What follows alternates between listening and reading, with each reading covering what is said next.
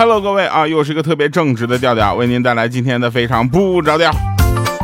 喜马拉雅 APP 啊，独家播出。然后呢，你有没有发现啊？有没有发现，就过了几年之后呢？我其实前几天回听了一下我几年前的节目，你知道吗？听完了之后就感觉那是一个青涩的小男孩。现在呢，现在油腻了。不过不重要啊，重要的是我们想跟大家说的是，我们其实伴随着大家的成长的同时，我们也在成长。很多人都说说掉啊，从二零一三年开始听你，一直到现在听了几年了，其实是有感情了啊。我想说一下，有感情能多留点言吗？来，上期节目留言，小方方方方方，他说啊，不是我这个卡了，也不是你的听力有问题，他真的有这么多的方名字。他说：“从二零一三年开始听调调，那会儿还在非洲工作啊啊！调调带来的快乐是艰苦呃中难得的亮色。那后面也断断续续在听，最近几个月压力比较大，不开心，老是失眠。再次靠听非常不着调来放松神经，听到入睡。这几天呢住院做个手术，在医院根本睡不着，仍然是调调的声音陪我入睡，真的是很感谢了。那。”来，没事啊，那个什么，咱手术对吧？手术完了之后，好好休息，恢复精神之后呢，多多留言，好不好？那也算是一个没有见面的老朋友了。那不管是在非洲工作，还是回到了国内啊，希望你的生活中呢，一直能有我，因为我会播一万期呢。感谢信任啊，尾号零七六六，他说昨天来个新同事哈，特别爱吹牛喝酒，就跟我很对脾气啊。我们经常在一块喝酒。我说我开法拉利，他说他开劳斯莱斯。我说我住三十层别墅啊，三层别墅，三十层。他说他住五层别墅。我说我出差啊，只坐头等舱。他说他出差呢，只坐私人飞机。直到昨天，他开着他的劳斯莱斯接我去他家玩，我才意识到那整整的一个月都是我在吹牛。他说的全都是真的。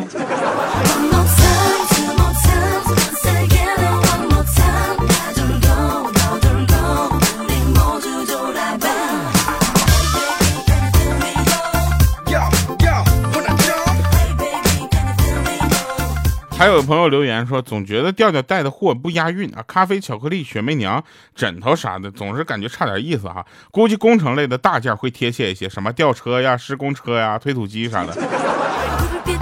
咱就不说别的啊，我就说一下，就这位朋友，就你给我们，我我觉得太棒了。我一定要把这个传到我们的公司这个同事耳朵里。还有人说，第一次听调调是在高考美术集训的时候，陪陪陪伴我奋斗一年啊！我所有的不开心和压力都是听你的声音。后来上大学的时候呢，就没有再听了，主要是因为听调调的声音太解压了。大学又没有什么压力啊，现在工作了，又把攒了四年的节目听完了。喜马拉雅只为你而来，希望调调别打我，原谅我这四年中的不告而别哈。读我的，读我。一次呃读一次我的评论，我绝对不会再离开了，朋友，我就这么跟你说哈，你要不说我都不知道你离开四年了。没想到吧，四年后回来我还在啊，不能再读了哈，大家留言特别的棒啊，那但是希望也希望大家能够经常给我留言，好吧。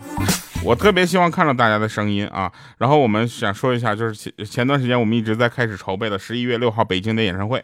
如果你愿意来现场跟我们一起嗨，跟我们听歌，一起脱口秀啊，一起来做一个你从来没有见过的互动的话，那就跟我们一起来报名。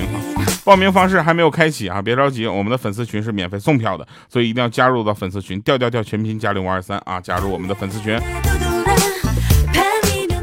不是免费送，你知道吗？是是你们不收粉丝的钱，我从来就不愿意收大家的钱，你知道吧？我会让大家的这个票钱由我们公司来买单，知道吗？就是这这样的话，完美的避开了我卖不出去票的感觉。然后我再搞那么一百张什么一块钱抢票。听起来也是非常的赞啊！十一月六号不着急，大家安排一下自己的作息时间哈。然后我跟大家说一下，最近呢，我就是有点太胖了嘛，你知道吧？然后这个莹姐他们就总让我减肥啊，可是我没有毅力坚持。今天呢就被进拽进商场，说要给我看一些健身器械。莹姐带我去商场就逛健身器械，我当时都惊呆了。逛了半天，她给自己买了一百多块钱的零食，给我买了一根三块钱的跳绳。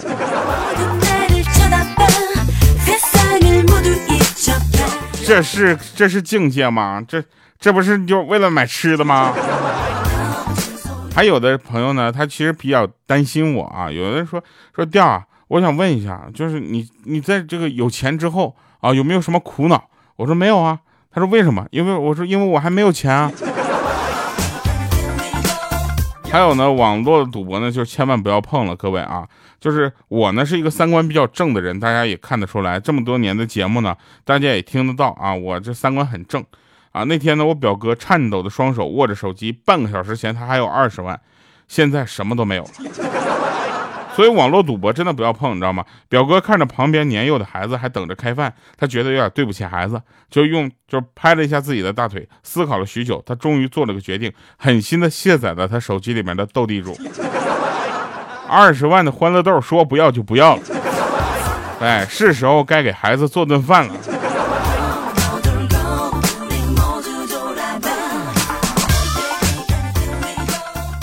我突然悟到一件事情啊，有的人说调听你说话，感觉你的嘴里含着什么东西，含着什么舌头呗，上牙膛啊，就就就反正就是猪口条啊。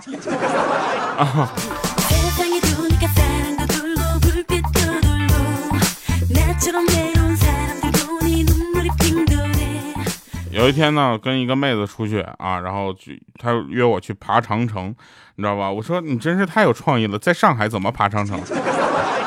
她说啊，那有道理哈，那我们出去溜达吧。啊，就是打扮利索之后呢，准备出发。这时候我突然发现她穿着一双高跟鞋，啊，我就跟她说，我说穿高跟鞋去溜达会很累的，你知道吧？尤其咱们要去远足，很很远的地方，走，这样我陪你去买一双运动鞋吧，好吗？啊，她跟我说，哎，还是你细心啊。结果老子就在这儿，在商场里陪他逛了一天。我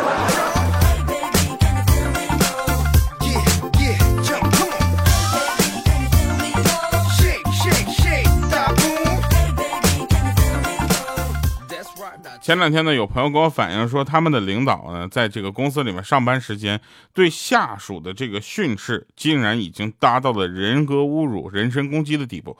他问我该怎么办，我说这怎么办？录下来，发给我，对吧？然后当素材。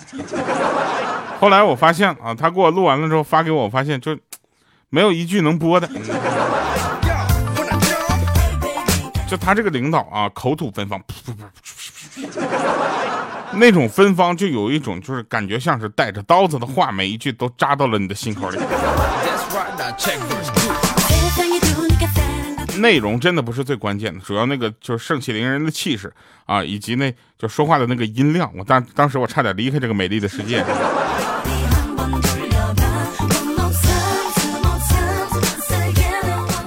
那天呢，我们公司啊有一个这个男同事啊说要回老家。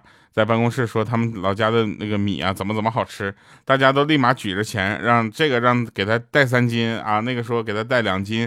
只见他当时嘴角抽搐了一下，半天说了句啊，其实啊要我们当地的水煮了这个饭才会好吃。结果我们经理呢转身回去屋里办公室拿了两个空桶，满脸期待的递给他，还问他呢你要盖不？我这还有盖。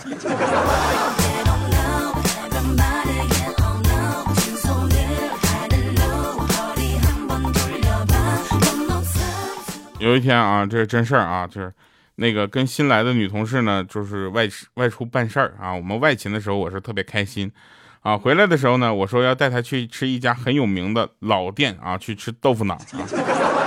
但这时候呢，老板来电话了，说有急事要我们赶紧回公司。挂了电话之后呢，我把老板的话呢转述给了我们那个女同事，并且告诉她接下来的工作要怎样怎样做。巴拉巴拉说了一堆之后呢，我就问她，我说我说的你都听明白了吗？啊，她点点头说，嗯，明白了，就是说那个不去吃豆腐脑了，对吧？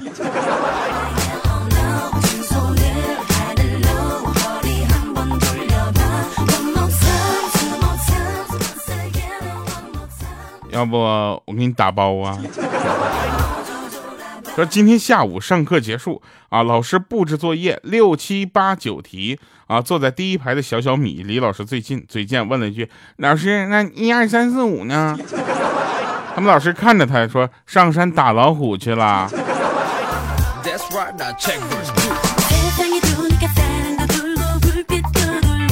我们也呼吁大家把自己身边好玩的事情呢也发给我们啊，但是有的人呢就太惨的事情，还是就是你发的时候能不能匿个名啊？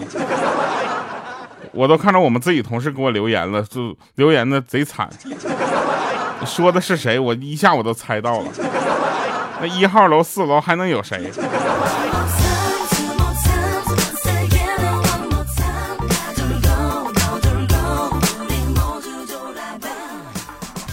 说开学第一天啊，小侄子放学回来愁眉苦脸的，我就关切的问他，我说你这，哎呀，是不是换了新学校，学习不习惯了？他摇摇头说不是的，是考试了。我这考试就考试呗，对不对？考试就是测验你会不会，有什么大不了的？这时候他白了我一眼，大吼着说：“说的那轻松，你好像你考完不用挨打似的。”我。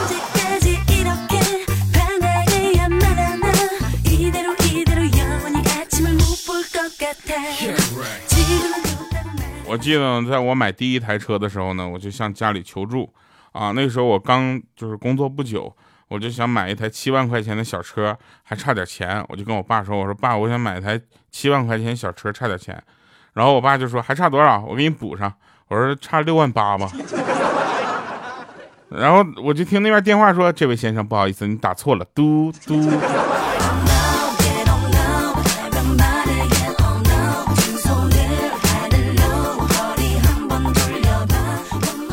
有一天呢，我就在网上认识一个女孩，声音很甜啊，就甜到什么呢？就有点像，有点算了，不不像谁。然后我就问她，我就我就问她，我说你长啥样啊？让我看看庐山真面目呗。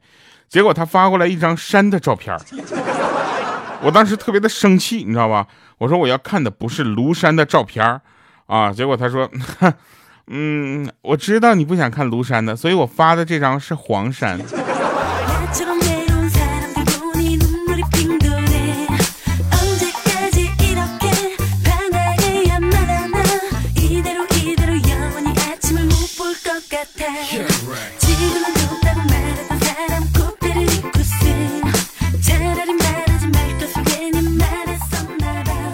有一天特别可怕啊，然后我就听到了两个女人的聊天这两个女人的聊天让我感觉到有一种细思极恐的感觉，你知道吗？其中一个就问说，为什么女人一边骂男人不是个好东西，一边又喜欢男人呢？啊，另一个就说了，哎呀，真心想买东西的人都是挑三拣四的，一直夸好的那都是托儿。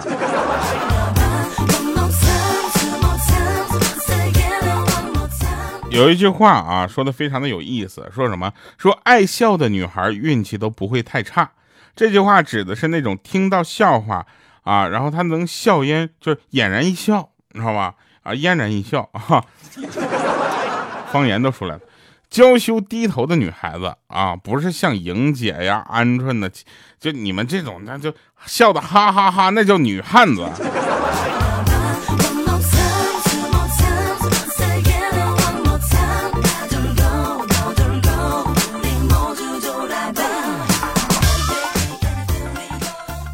还有呢，我就说呀，有的人就是没有志气，你知道吧？我就是立志于成为一个自己想要买啥就能随便买啥的人，啊，有的人就不是这样，有的人他就说呢，说他就给他另一半留言，我当时听完我就感觉我们三观不合，你知道吗？他是这么说，他说的简直太幸福了，我，我的天哪，我我简直太羡慕了。他说：“亲爱的，只要能跟你在一起，住什么别墅我都无所谓，吃什么鱼翅我都不会嫌弃，开什么玛莎拉蒂都 OK，马尔代夫我也能勉强去玩一玩。咋的？打疫苗了？还可以出去玩一玩，回来还得隔离，知道不？”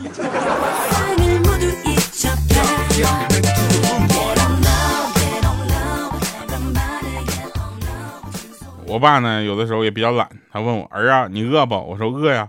他说那你起床给咱买饭去吧。我无奈去了。第二天，啊，我爸又说儿啊，你饿不？我当时刚想了想，我就说不饿。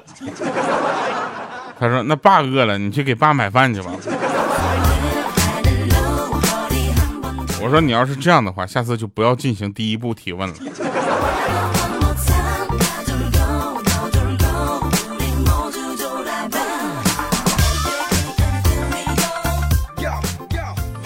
我们在上次在北京开演唱会的时候呢，做了一个全场的大合唱，啊，大家要知道，你们会唱我的歌，我是感觉特别的开心的。然后呢，从现在开始呢，我也要熏陶你们，我要把那天现场会唱的一个跟大家能够大合唱的歌，我听我每天放。啊，别着急啊，没没说完呢，节目时长不够呢。就是有一天呢，莹姐怀孕的时候啊，莹姐怀孕的时候，她其实特别的作，整天就作威作福的，你知道吧？指手画脚的啊。然后她老公呢，心生抱怨的嘟囔了一句：“切。”拿根鸡毛当令箭，哎呦呵，不得了了！让莹姐听着了，听着之后，当时莹姐特别的生气，她默默无语啊，低头对着她的肚子就说：“说孩儿啊，你爹说你是鸡毛啊。”你有没有发现啊？有一些妈妈就是很奇怪，在怀宝宝的时候，宝宝在肚子里还有羊水，隔着那个那么厚的大肚皮呢，跟我们说话，说话小点声，我家孩子在学坏了。这这家伙生出来之后，一个一岁之内啊，我们跟他说点啥，然后呢，然后那孩子一点反应都没有。我们问莹姐咋了？这孩子出生完了，脑袋被挤了。啥？刚开始在肚子里还啥都能听懂的，怎么现在听不懂呢？莹姐说你多大？不是，还那个妈妈就说 太有指向性。那个妈妈就得说了，说哎呀，你孩子他不到一岁，你干啥呀？让他啥都知道，他能听懂吗？你知道吧？这就是双标啊！我没说莹姐，莹姐家孩子到现在啊，就是莹姐天天得跟他喊妈妈妈妈啊，然后让孩子就学啊，那孩子天天就骂骂咧咧的。因为你要是跟那个孩子说叫妈妈啊，那妈妈这个孩子以后就就这么喊你叫妈妈。现在场面老壮观了，来听一首歌吧，《三十而立》啊！我想问一下，三十了没结婚怎么了？没生孩子怎么了？确实是我的错。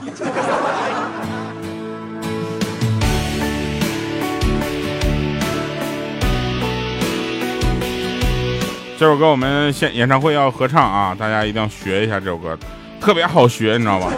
太难的歌我都没学会。一个人来到陌生的地方，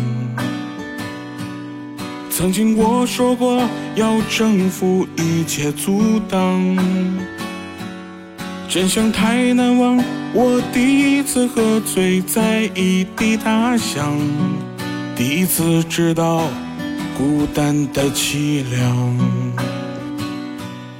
总有人告诉你成功的方向，可是难题总出在你去的路上。想过回家吧，至少那里有张属于我的床。怕失望，对不起自己的梦想。都说三十而立，你在立不住的城市里，霓虹闪烁街头，盼不到你的归期。举杯面对一起，曾经一起打拼一起的兄弟，又有多少人选择了放弃？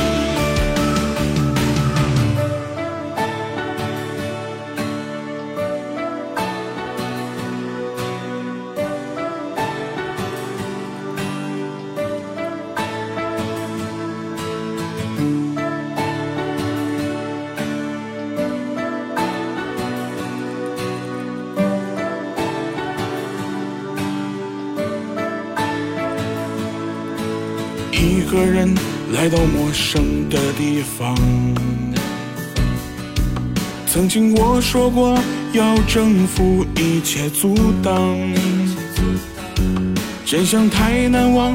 我第一次喝醉在异地他乡，第一次知道孤单的凄凉。总有人告诉你成功的方向。可是难题总出在你去的路上。想过回家吧，至少那里有张属于我的床。怕失望，对不起自己的梦想。都说三十而立，你在立不住的城市里，霓虹闪烁街头，看不到你的归期。举杯面对一起，曾经一起打拼一起的兄弟，又有多少人选择了放弃？都说三十而立，留不下的足迹。陪着你，越过街头，又是一次麻木的刷新。酒精泡过的你，那些心里的话，没能继续听。转身不舍离去，只剩下自己。